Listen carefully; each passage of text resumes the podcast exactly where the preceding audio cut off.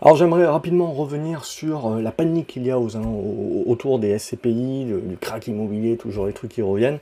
Euh, donc évidemment, le marché immobilier euh, est à l'arrêt. Vous avez eu une forte augmentation des taux, la plus forte qu'on a connue depuis, je sais pas, 20 ou 30 ans facilement. Donc forcément, à un moment donné, si vous voulez, vous avez une certaine résilience qui fait que bah, sur le marché français, il ne faut pas oublier qu'on est à taux fixe comparé à énormément d'autres pays qui sont à taux variable. Et si vous regardez les marchés immobiliers euh, qui sont à taux variable, bah, ils se prennent des déculottés. Euh, donc on est protégé d'une certaine manière où on va dire que la problématique est lissée dans le temps sur le marché français. Mais on va y avoir droit, hein, alors potentiellement dans des proportions moins importantes. Mais il faut bien se dire que voilà, le marché immobilier va baisser. Mais ensuite, il faut essayer de relativiser quand même, parce qu'il faut bien se dire que, euh, en effet, bah, les notaires et, tout le secteur, euh, ils pleurent pour demander des aides, etc., bien entendu, mais il faut bien se dire que euh, tout le monde a profité énormément de la manne et de l'engouement qu'il y a eu autour de l'immobilier et des gens qui ne regardaient plus les prix, voire qui ne visitaient même pas les biens. Euh, donc, et ça a été pareil pour les SCPI qui recevaient énormément d'encours et qui, pour certaines d'entre elles, n'ont pas freiné les investissements et au contraire ont tout de suite investi cet argent-là. Et évidemment, ils ont acheté des biens très chers et potentiellement pas de moins bonne qualité. Donc, ce qui est important de, se dire, si vous voulez, c'est qu'à un moment donné, euh, euh, on corrige cette baisse de l'immobilier, il faut surtout la voir comme une correction euh, des excès. Une correction des excès, c'est-à-dire que si vous prenez tout le Covid, vous revenez éventuellement à des prix de 2019. Et en soi, oui, ça fait peur à certains parce que c'est 15 ou 20% de, baisse sur certains biens, ça dépend encore les localités, hein. il n'y a pas un seul marché immobilier. Mais ce qu'il faut bien vous dire, voilà, c'est que finalement, euh, c'est un retour à la moyenne. C'est finalement le retour à la moyenne que vous avez eu sur les marchés boursiers l'année dernière, où euh, finalement on a corrigé les excès.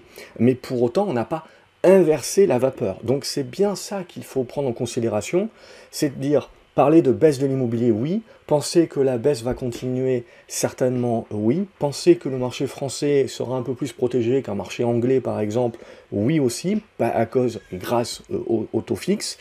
Euh, mais si vous voulez, on va continuer euh, d'avoir un marché qui va rester fermé parce que les taux même s'ils ne montent plus beaucoup maintenant à 0,25 ou à 0,50% près, ce qui est important de se dire, donc à côté de ça, bien réfléchir si vous voulez que même si les taux ne montent guère beaucoup plus euh, ces prochains mois, on va les maintenir élevés. Et surtout, l'inflation est en train de baisser, donc la vraie contrainte de liquidité, elle commence maintenant. Beaucoup de personnes disent que ça fait un an que les taux montent, etc. Mais en fait, ce que vous avez vu, vous avez vu une résilience de l'économie, parce que l'économie est un paquebot, ça se déplace lentement. Et cette résilience a fait que les transactions se sont réduites. Et encore, si vous regardez proportionnellement les transactions, euh, on est revenu à, ce que c'était il, y a quelques années. Donc c'est bien ça l'idée où on se dit on est dans de la correction de l'excès, euh, mais pas dans un retournement long terme du marché. C'est trop tôt pour pouvoir le dire, bien entendu. Donc c'est trop tôt pour euh, jeter le bébé avec l'eau du bain, mais se dire que voilà, 10, 15, 20% de baisse sur un certain nombre de biens de moins bonne qualité, de moins bonne localisation et qui avaient été surpayés et survalorisés, eh oui, ça semble tout à fait logique. Mais comme toujours, vous aurez toujours plusieurs marchés immobiliers. Et il y a des biens qui sont extrêmement bien localisés, euh, qui sont de bonne qualité, etc., où il y, il y aura toujours une demande, un effet coup de cœur, et ça, c'est des prix qui peuvent être résilients. Mais là, voilà, on parle du résidentiel. Mais ensuite, vous avez ce risque sur le commercial, sur euh, également donc tout ce qui est euh, lié à l'immobilier de bureau, ou bien entendu, avec le Covid, on a l'impression que les mœurs ont changé, etc. Mais vous êtes dans cet effet de transition et le monde de demain, globalement, sera très proche du monde d'aujourd'hui. Donc, Bien sûr qu'il euh, y a de plus en plus d'Internet, donc on a de moins en moins besoin de locaux, mais vous avez un nombre excessif de marques qui ont besoin de faire venir les clients en boutique pour pouvoir justifier euh, de leur prix, parce qu'ils vous font vivre une expérience également. Donc il y aura toujours un besoin, c'est toujours la même chose, vous aurez toujours un besoin immobilier que ce soit des bureaux, que ce soit euh, des locaux commerciaux, parce que vous avez besoin d'une présence. Mais maintenant, c'est une présence potentiellement plus premium, une présence avec des localisations très précises, et donc euh, des fortes demandes sur des offres réduites. Donc c'est ça aussi, si vous voulez. c'est un, marché qui se disrupte, mais pour monter en gamme plutôt que de descendre en gamme. Donc c'est ça les changements que vous avez. et le reste des produits sont vendus sur Internet, comme c'est déjà le cas, et ça continuera. Donc ce changement de mentalité, ce changement du marché, je veux dire, il était déjà à l'œuvre depuis de nombreuses années, mais en fait, il faut voir le Covid comme une accélération euh, des phénomènes. Et comme vous avez eu des dislocations euh, et, cette phase de transition qui a duré un ou deux ans, ben, vous avez besoin de lisser ensuite dans le temps les problématiques. Donc pour revenir à notre problématique des SCPI, donc forcément les SCPI, la problématique des SCPI, j'en ai toujours parlé il y a plusieurs années, mais, tant que vous gagnez de l'argent ou que ça monte et qu'il n'y a pas de problème, euh, personne ne voit le risque si vous voulez. Mais le risque principal, c'est comme le fonds en euros sur l'assurance vie, c'est l'illiquidité. C'est-à-dire que si vous voulez sortir, vous ne pouvez pas sortir facilement.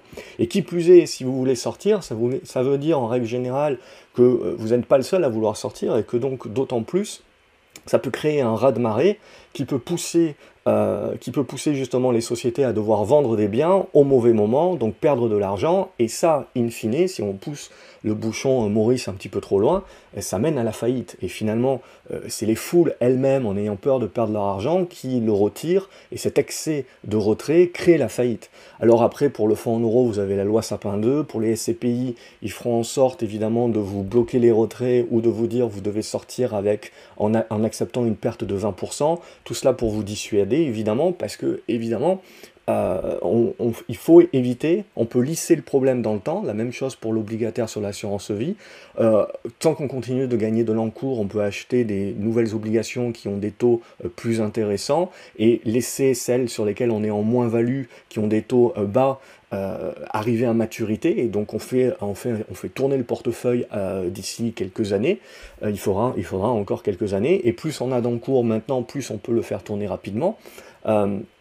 Mais tant que vous n'avez pas des retraits massifs, euh, en fait, ben, ça tient. C'est ça, ça qui est vraiment important. Et donc ça va être la même chose pour les SCPI. Les petites SCPI sont certainement plus risquées que les plus grosses, euh, puisqu'il suffit qu'un petit peu d'encours veuille sortir et ça crée une problématique. Les SCPI aussi, le plus gros problème, c'est que vous en avez beaucoup qui sont hyper concentrés. Et puis évidemment, celles qui sont concentrées sur des bureaux ou des, ou des biens commerciaux euh, sont, les plus, sont les plus exposées. Je pars du principe que celles qui sont plutôt euh, résidentielles et logistique sont celles qui sont les plus euh, robustes. Mais après, bien entendu, les SCPI, c'est bien de diversifier un petit peu. Vous avez des SCPI qui sont que sur une ville particulière ou que sur un type de bien. Donc forcément, euh, pour, pour remédier à cela, on vous a toujours conseillé euh, d'exposer votre portefeuille entre plusieurs SCPI. Euh, les SCPI, c'est toujours à voir comme quelque chose de très long terme parce que vous payez des frais d'entrée qui sont monumentaux. Vous avez cette illiquidité, c'est-à-dire que quand vous avez envie de sortir, vous ne pouvez pas sortir et pas au prix auquel vous voulez. Donc on, est dans ces problématiques-là. Mais aujourd'hui, parler de crack, etc., c'est prématuré. On voit que Amundi, par exemple, a commencé à baisser le prix des de certaines de ces... De ces SCPI, entre 12 et 17%, c'est pas rien. J'ai toujours des gens qui me disent la bourse c'est risqué, etc. parce qu'ils sont noyés par les fluctuations au quotidien. Et ils se disent que l'immobilier ou les SCPI c'est pas risqué parce que ben, on voit pas l'évolution des parts, ça évolue pas tellement ou, tous les jours. Donc on a l'impression que c'est beaucoup moins risqué. C'est comme vous n'avez pas une fluctuation de votre, de votre maison euh, en, temps réel. Si c'était le cas, vous vous rendrez compte que les oscillations euh, jouent sur vos émotions et que vous trouvez que c'est beaucoup moins risqué que ce que la majorité des gens pensent. L'immobilier, euh, c'est pas risqué parce que vous avez eu l'effet de la dette et ça vous a forcé à épargner pour pouvoir rembourser cette dette. Donc, euh, mais si vous aviez été forcé d'épargner la même chose et que vous l'avez mis en bourse, vous vous rendrez compte sur les 15-20 euh, dernières années que la bourse, en fait, c'est pas si risqué que ça, et probablement moins que l'immobilier, et surtout, ça vous a rapporté plus. Donc c'est qu'une question à chaque fois de, psychologie et de, et de, perspective. Et pour en revenir au SCPI, et à l'immobilier en général, ce que je trouve très intéressant, si vous voulez, c'est que on peut certainement penser que les taux vont rester euh, encore élevés pendant un moment et que l'économie va ralentir, ce qui va pousser les transactions encore plus au sud et qui va pousser un certain nombre à devoir vendre et euh, à baisser les prix. Évidemment, l'immobilier de bureau et le, commerce plus impacté que le reste. Mais si on, regarde euh, à plus long terme et qu'on pense, quel est le pari que l'on fait? Et que l'on pense que le futur, le monde de demain est plus proche du monde d'hier, c'est-à-dire un monde où on retrouve une démographie chancelante, ça risque pas de changer, où on retrouve euh, une économie qui va être avec une croissance molle, eh ben ça va pousser les banques centrales de façon à baisser les taux. Peut-être pas à revenir à du taux zéro tout de suite, mais à les baisser de manière graduelle. Et en baissant les taux, à redonner la possibilité de crédit, que ce soit pour les entreprises ou que ce soit également pour l'immobilier, pour faire de l'investissement. Et ça, ça va soutenir les prix. Mais ça, c'est éventuellement une perspective, je sais pas, à deux ans, trois ans, quelque chose comme ça. Et entre-temps, il faut que peut-être ça empire un petit peu avant que ça s'améliore. Mais comme j'ai dit, le marché français est peut-être, euh, euh, grâce à ces taux fixes, dans une, situation d'entre-deux euh, plus protégée qu'ailleurs. Et évidemment, il y a certaines villes qui vont être plus intéressantes que d'autres, plus, des localités plus intéressantes que d'autres. Donc voilà, je généralise bien entendu. Mais là aussi où il faut pousser, c'est regarder un petit peu ce que font les grands investisseurs, les milliardaires vous avez du Niel qui achète du Unibuy, vous avez un certain nombre de milliardaires américains également qui sont, qui sont soit en train d'acheter, ou des grands fonds qui sont soit en train d'acheter ce qui s'est pris d'ébène, notamment euh, en Angleterre ou en Suède, euh, parce qu'ils étaient majoritairement à taux variable, donc là vous avez des baisses du marché immobilier plus fortes, mais ils, sont en train d'acheter. Alors certains achètent par parcimonie, d'autres achètent des plus gros blocs, euh, mais toujours proportionnellement à ce qu'ils ont. Mais ce que l'on voit, c'est qu'il y a cette envie d'acheter quand même de l'actif tangible, parce qu'on est quand même sur de l'actif tangible. Et dans cette perspective-là, qu'est-ce qu'ils font comme pari, ces gens-là? Eh bien, ils font tout simplement le pari que ce qu'on est en train de connaître là, c'est un effet euh, post-Covid, un retour à la normale, une normalisation, un retrait des excès, mais que, in fine, dans un an, deux ans, trois ans, on reviendra au monde d'avant, c'est-à-dire un monde où les taux euh, sont euh, plus bas, euh, ou sur une tendance décroissante en tout cas, et donc on a un soutien sur le prix des actifs, que ce soit les actifs boursiers ou des actifs immobiliers. Et donc du coup, il faut s'intéresser également à la bourse, parce que les SCPI, on peut se dire que un certain nombre d'entre elles étaient survalorisées, les parts étaient survalorisées, donc finalement la baisse des prix de ces parts, c'est quelque chose de normal, c'est quelque chose de logique, c'est quelque chose même de, bien, et ça va ouvrir des nouvelles fenêtres d'opportunités. Encore une fois, je vais préférer plutôt des, pour moi de l'immobilier euh, de logistique, voire du résidentiel, mais je vais plutôt me tourner là-dessus. Mais ensuite, si on veut faire des paris, évidemment, l'immobilier commercial. Mais l'immobilier commercial qui est plus tourné vers du premium, euh, et un petit peu comme est en train de faire Unibail. Et l'idée, c'est que quand vous regardez en bourse, eh ben, les actions ont déjà chuté. Et d'ailleurs, elles n'ont pas attendu. Vous avez toujours un lag, hein, les SCPI comme c'est liquide, etc. Vous allez avoir la baisse du prix des parts qui arrive un petit peu euh, en retard. Euh, parce que c'est liquide et qu'il faut. On attend toujours le dernier moment. En bourse, si vous voulez, le marché est toujours en anticipation et on, anticipe toujours les problématiques. Et on n'a pas attendu même le Covid pour avoir un certain nombre de ces valeurs-là à cause de leur fort endettement. Euh, les voir baisser, les voir coter en dessous de leur actif net réévalué. L'actif net réévalué, c'est la somme de tous les biens et on donne une valeur à tous ces biens-là, et donc c'est euh, ce que possède le patrimoine de l'entreprise. Et après, il y a la cotation en bourse, la capitalisation, qui est le nombre d'actions multiplié par le prix. Et on se rend compte que vous avez énormément de sociétés aujourd'hui encore qui cotent 30 à 50% en dessous de leur actif net. Alors ça veut dire quoi? De deux choses l'une. Hein. Ça veut dire soit que le marché se trompe et euh, qu'il euh, sous-valorise euh, la société, soit ça veut dire que le marché anticipe que la vague de baisse va encore continuer et qu'il va falloir dévaluer encore le parc immobilier, le prix, la valorisation de ce parc immobilier. Mais de deux choses l'une, si vous voulez, même si c'est le cas, vous avez donc ces actions-là qui cotent déjà le scénario entre guillemets du pire. Donc, si jamais vous avez un scénario un petit peu meilleur qui se met en place, eh ben, vous avez le cours de l'action qui peut progresser. Certaines sociétés versent du dividende, d'autres l'ont supprimé en attendant que ça aille mieux, comme Unibail, mais ça fait partie aussi de ces valeurs qui ne sont pas éligibles au PEA parce qu'elles ont l'obligation de verser 50% de leur profit en dividende. Donc ça aussi, voilà, c'était des valeurs qui étaient présentées. Alors ça me fait sourire si vous voulez, parce que quand je vois valeur à dividende, euh, on voit sur tous les réseaux sociaux comme quoi, voilà, le DCA, valeur à dividende, bref, des trucs super simples et SCPI où tout le monde se focalise uniquement sur le rendement. Mais ce qui est important, c'est votre capital. Vous devez sauvegarder votre capital parce que vous aurez beau choper 5% pendant 3-4 ans, si derrière votre capital est gommé de 50%, euh, c'est, bien sûr, euh, tout le monde me dira il faut, il faut le voir à long terme, etc. Oui, oui, mais euh, c'est en gros, vous, vous, avez une mauvaise utilisation et une perte d'opportunité par rapport à ce capital-là. Donc, ce qui est vraiment très important, voilà, c'est toujours beaucoup de personnes ont choisi des SCPI parce qu'elles veulent gagner du temps, si vous voulez, et elles veulent prendre des trucs euh, parce qu'il y a un bon rendement, etc. Mais à force, si vous voulez, de passer autant de temps euh, à choisir votre, votre investissement et votre placement que votre micro-monde ou votre prochain frigidaire, et même vous passez plus de temps à choisir le frigidaire, eh ben, il arrive ce qu'il arrive, c'est que vous ne vous rendez pas compte euh, du risque que vous prenez sur le capital. C'est ça qui est important, c'est le capital.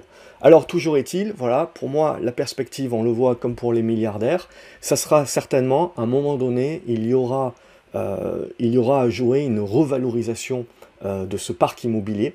Et le marché jouera ça à partir du moment où on anticipera, pas nécessairement et factuellement la baisse des taux, mais on anticipera qu'il y a une dégradation économique et que donc ça va empirer avant de s'améliorer, c'est-à-dire avant que de pousser les banques centrales à baisser les taux, ce qui permettra de revaloriser euh, le crédit, de relancer le crédit et donc de mettre un socle euh, au niveau de prix. Mais comme j'ai dit, la France a ce socle déjà de manière naturelle grâce au taux fixe, mais pour moi, l'immobilier, c'est absolument pas à jeter, bien qu'il faut bien penser que ces prochains mois, euh, on va continuer de jeter le bébé avec l'eau du bain, mais pour autant, on le voit déjà sur les marchés boursiers, notamment les foncières cotées, euh, reattirent un certain nombre de flux. Et c'est là où vous avez le lag, là où les SCPI commencent à baisser le prix de leur part, les, foncières cotées, elles se sont déjà pris une benne, mais ont déjà pour la plupart repris 10, 15, 20%.